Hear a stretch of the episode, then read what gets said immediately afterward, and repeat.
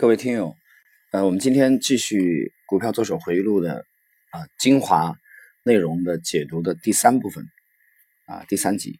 那么在上一集啊第二集的后半部分，我借用老伙计帕特里奇对杰西·利弗摩尔和身边的股票的这些参与者啊美国股民的这个忠告。向我们说明了去等待大行情的重要性。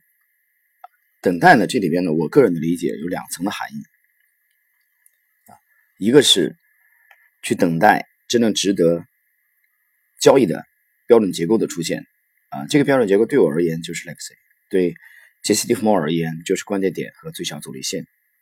那么老伙计指的等待，更多的或许是偏重第二种。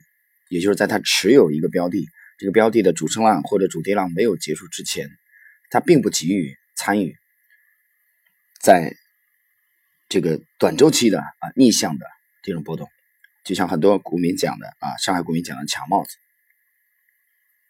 他等待主最主流的趋势彻底的展现出啊它壮观的利润，所以等待是两层含义。好，我们今天。继续沿着这个，呃，大波动才能产生大利润的这个话题，呃，在后边呢，我们这个分享当中呢，我就不限于啊，比如说昨天我们到了第四章啊，那么左手回忆录的这部名著的啊五六七八，一定按照这个顺序，我们直接把这部名作当中啊，我在个人解读中认为它的精华的啊这些。要点的语录，把它摘录出来，然后我们进行啊结合点评，跟大家一起交流。好，我们继续今天的内容。嗯，书中这样讲到：耐心等待市场真正完美的趋势，不要做预测性介入。时机就是一切，要在恰当的时候买进，也要在恰当的时候卖出。交易不是每天要做的事情。那种认为随时都要交易的人，忽略了一个条件，就是交易是需要理由的，而且是客观适当的理由。这一点呢，其实，呃，作者艾德温·勒菲弗呢，只不过是又一次的啊强调了这个之前的论点而已。那就是强调很多人认为啊，股民就是每天都要把带钱回来，就是要频繁交易，这个跟职业做手的态度是有。天壤之别，职业的人并不是频繁交易啊。好，我们继续来看，要有耐心，等待恰当的关键点出现，等待恰当的交易时机，耐心，耐心，再耐心，这就是他把握时机、懂得成功的诀窍。他常常说，赚钱的不是想法，而是静等。这个他。指的就是本书的主人公拉里·利文斯顿，也就是杰西·利弗摩尔。那么，在关键点的这个内容当中呢，你去研究利弗摩尔交易体系啊，关键点是他买进的啊，入场或者做空的非常直观的这个标志。没有关键点出现，那么他进入往往是亏损的。耐心等待关键点，他才会容易取得利润。我们发现这段话，作者艾德温·勒菲弗呢用了四个耐心，用了四次等待的重要性。那么这从另外一个角度向我们阐述了作者不断的讲时机的重要性、时间的重要性啊。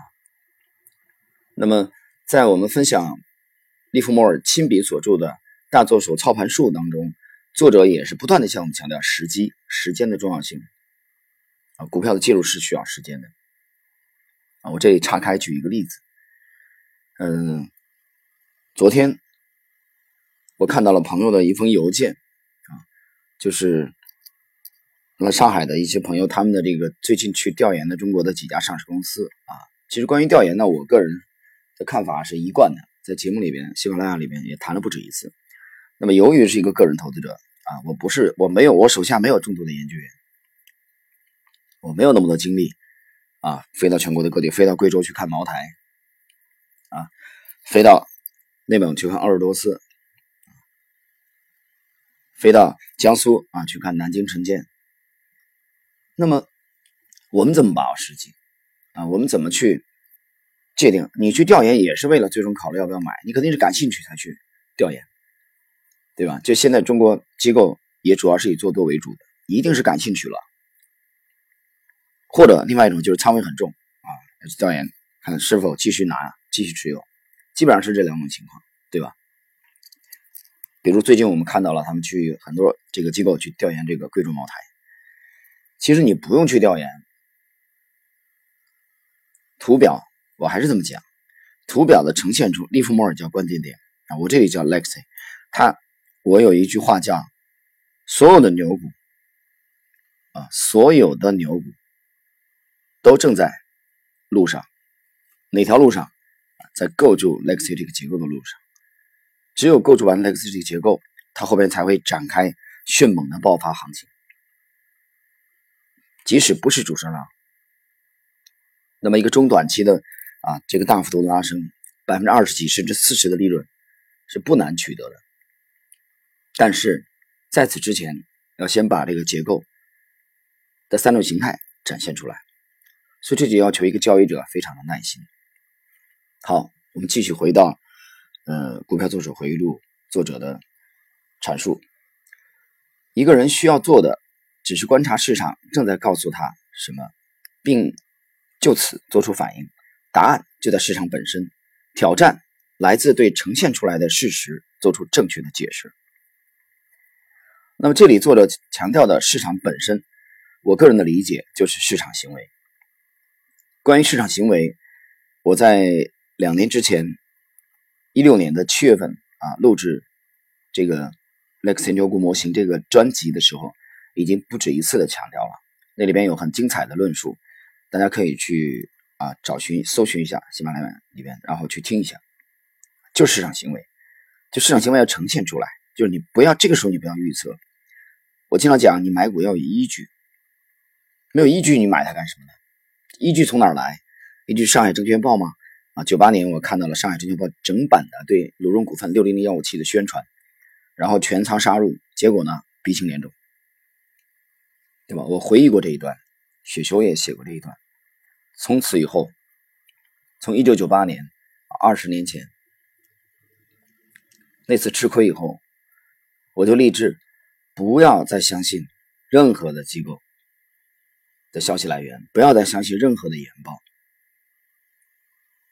要成为一个完全独立的投资人，那完全独独立投资人，你也得有也得有依据啊！你依据什么？你不能做梦吧？啊，对吧？你一个直觉，这不行的。直觉是经过长期大量的训练以后啊，你对盘面的这种感觉。而九七年才开户的一个新股民，九八年鲁润吃亏以后，是不可能有所谓的盘感，所谓的第六感，怎么可能有呢？狗屁都不懂。所以你需要依据，这个依据是什么？我认为就是。市场行为，这个答案就在股市晴雨表当中。好，我们继续。时机就是一切，在进入交易之前，最重要的是确定最小阻力线是否和你的交易方向一致。我的经验是，如果我不是在接近某个趋势的开始点啊，这个开始点其实就是关键点才进入市场，我就绝对不会从这个趋势中获取多少利润。原因是我错失了利润。有了这种勇气和耐心，我就可以静观市场变化，就可以在这次行情结束前必定不断出现的小的回落或回升面前持股不动。那么这段呢，其实作者还是在强调等待的重要性、忍耐的重要性。那么也就是没有出现利弗莫尔交易体系当中的关键点和最小阻力线的时候。市场会有一些假的突破，这个时候应该按兵不动，近乎怠惰的忍耐，等待这个结构完美的呈现出来。啊，我回到现在当下嘛，啊，今天是二零一八年的六月五日，那么就当下我们的持仓呢，依然是在这个通通胀流通当当中，那么我们跟踪的主流的板块的这个标的，在现在呢。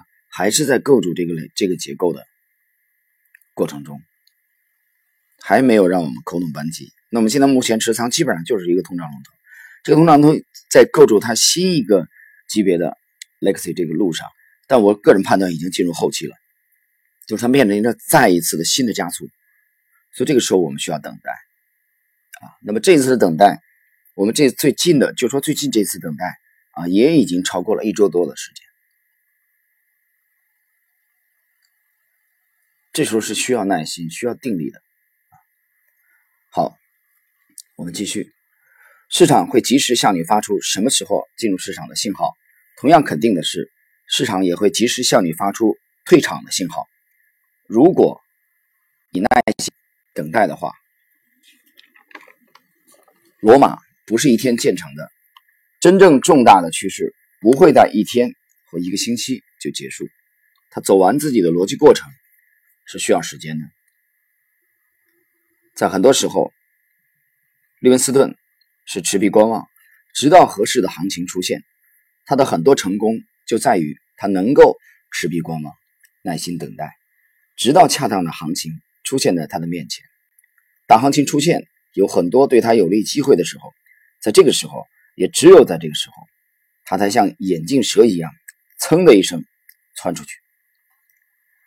我后来的一个交易理论，一个关键是只在关键点进行交易，只要我有耐心。在关键点进行交易，我就总能赚到钱。我还认为，一只股票的行情的最大的利润，往往产生在这波行情最后的两个星期或更长的一段时间。大家记住，在使用关键点预测行情的时候，如果这只股票在突破关键点之后，没有像它应该表现的那样，那就是一个需要立即引起注意的重要的危险信号。只要我失去耐心。没有等到关键点出现，而是想轻而易举的赚到钱，我就肯定会赔钱。作者在这里呢，继续强调关键点的重要性，强调关键点出现之前按兵不动、手握现金、持币观望的重要性。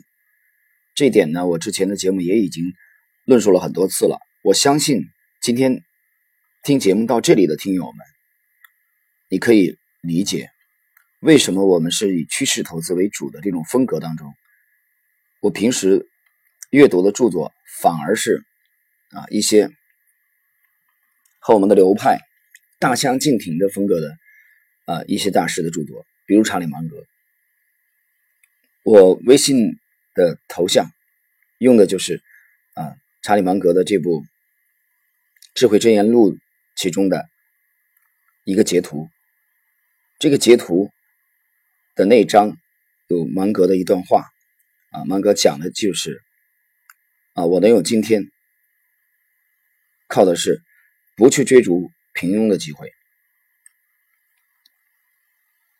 啊，有才能的人可以拿拿着大笔的现金按兵不动，这一点。我想，业余水准的人是很难理解的。就只有你到了交易到了这个层次，你才知道不是为了交易而交易，因为这样的人一定是有了交易体系，一定是有了依据进场的依据。那么我在之前两年节目当中也曾经给大家推荐过啊一部非常好的著作，这个《九大投资基金经理访谈录》，这其中。有一位啊，这个主编，这个主编的一个朋友向他讲起了一个故事啊，到中国云南的边境地区啊，有一位老赌客，老赌客，中年在赌场上混迹的这个人，这个人就跟他讲了一个真实经历的事件啊，因为他经常赌嘛，但有一段时间他发现自己手气不好的时候啊，他进场可能玩两把之后迅速的离场，不再回来，他要消失一个阶段。他消失这个阶段是干什么？其实就是去调整状态去了。那么，职业的赌客都明白一个道理：只有当周围的局势对你非常有利的时候，啊，你可以加大赌注进场；除此而外，应该持有现金，等待大的机会。这点无论是查理芒格，无论是今天我们的主人公拉里利文斯顿，无论是吉姆罗杰斯，都是这么干的。罗杰斯怎么讲？罗杰斯说：“啊，我只有看到钱堆在角落里，啊，我弯腰走过去把它捡起来。当然，他打了一个比方啊，一个比喻，就当一切对他都很有利，这个时候取得利润唾手可得，赢的几率非常之大，那么他会重仓出击。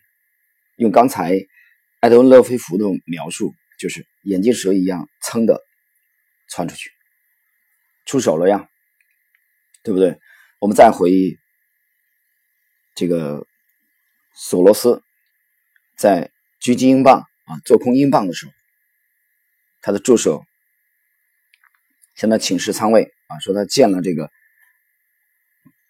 索罗斯问他：“你你你有多少仓位？用了多少仓位？”他说：“我把我把所有的仓位都压上去。”他说：“那是多少？二十亿。”索罗斯非常非常不满。索罗斯告诉他：“啊，这样的机会，在此时此刻做空英镑的机会，可能是我们一生难得再次遇到的机会。你居然只用了二十亿的仓位。”那作者这个助手非常不解，他我已经把所有的仓位全部压上了，啊，这还不够吗？索罗斯说不够。最终他们是用除了所有仓位之外，还要借贷了。其实我觉得，按我们的术语来理解，我认为它就是融资了，贷款，找银行贷款，大手笔的压上，应该是不低于一百亿美，一百亿。然后呢，大获全胜。他首先有个界定，就这样的机会可能一生难得再出现几次。所以这段经历呢，后来也诞生了一句。索罗斯的名言啊，当局势对你极端有利的时候，你要有做一头猪的勇气，像猪一样的扑过去，全身心的扑过去。好，我们继续回到《股票作手回忆录》的啊作者的这个描述当中来，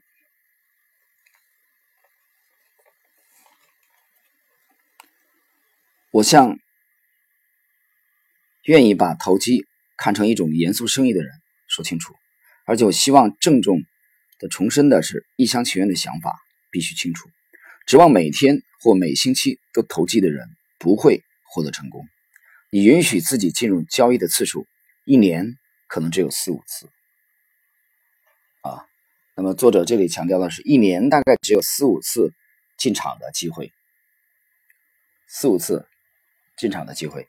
那么也就是在除此之外都是等待啊，当然牛市里面啊，就 A 股牛市里面这个四五次，很多人不理解，说一年让我做四五次，我受不了，我崩溃了。其实熊市的话，一年四五次的话可以了。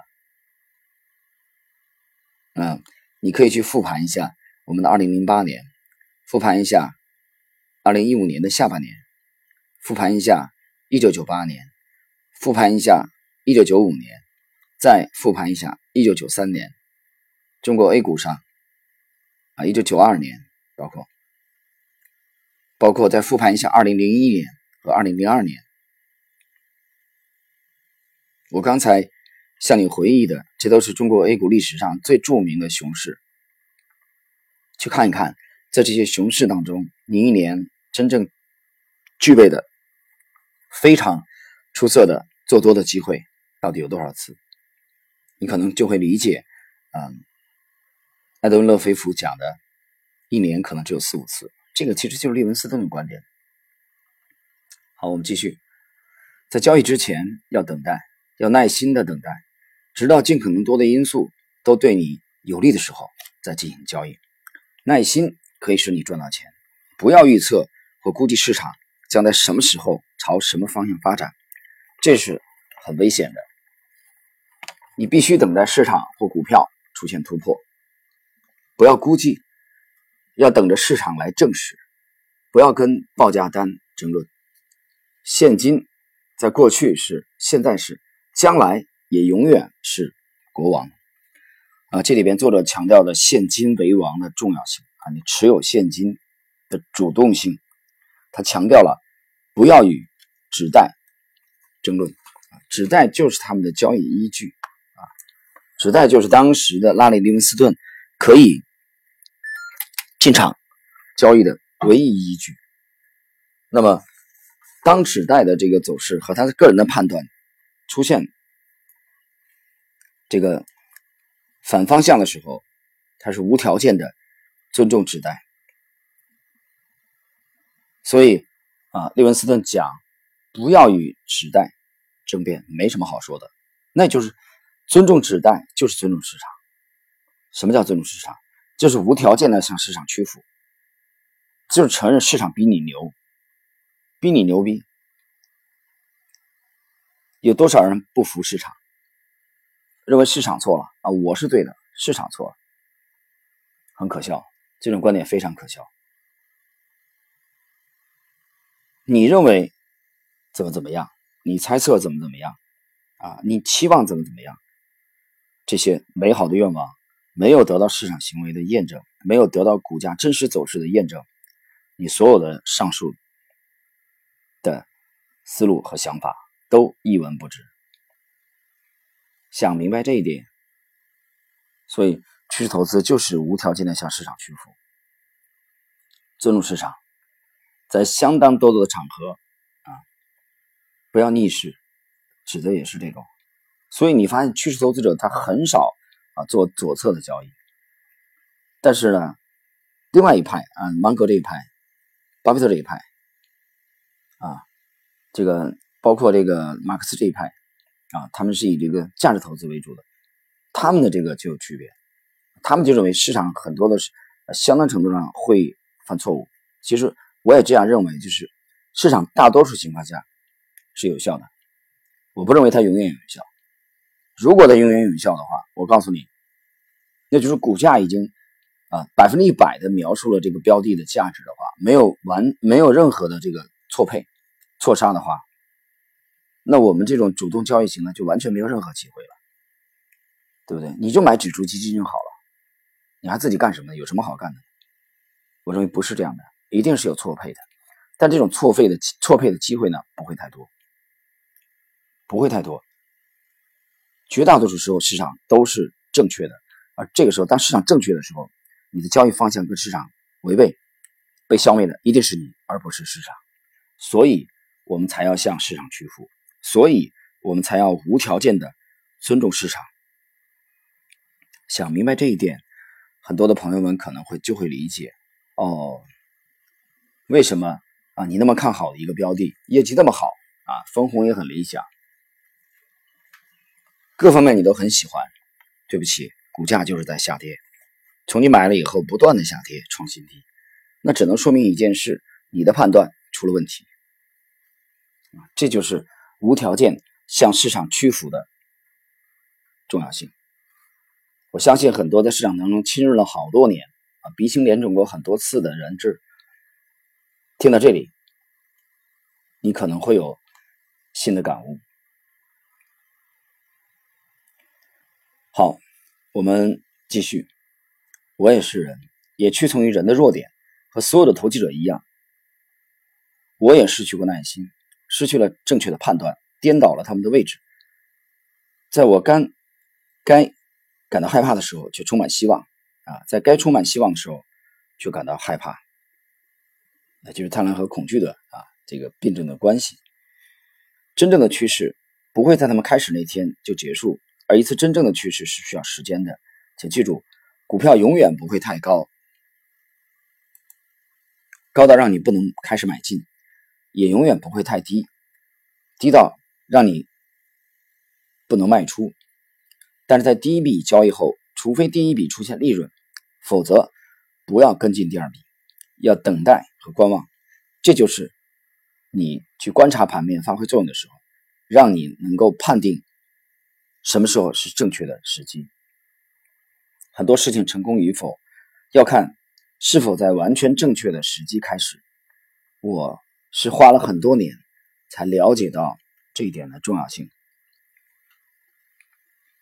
一位极具天才的投机家曾经告诉我：，当我看见一个危险信号的时候，我不跟他争论，我躲开。几天以后，如果看起来不错，我就再回来。我是这么想的。如果我正沿着铁轨往前走，看见一辆火车以每小时六十英里的速度向我冲来，我会跳下铁轨让火车开过去，而不会愚蠢站在那里不动。它开过去之后，只要我愿意，我总能再回到铁轨上来。啊，作者呢这里边又用了一个比喻，啊，用火车的例子。傻瓜面对一个六十英里开过来的火车，才会在那想：为什么是这个点出现了一会？不对啊，时刻表错了嘛，它不应该这个时候出现。你还在想对的时候，火车已经冲过来，把你撞得粉身碎骨。所以生活中你会选择快速下车，这个下车就止损。在交易当中，不要与市场争论，那列火车就是市场真实的走势，而它的动作和你之前的预判是完全相反的。对吧？你你认为它不应该出现，但它出现了，你怎么办？止损离场。那么作者讲到，随后几天当一切正常啊，他重新把仓位买回来就可以了，再次进场。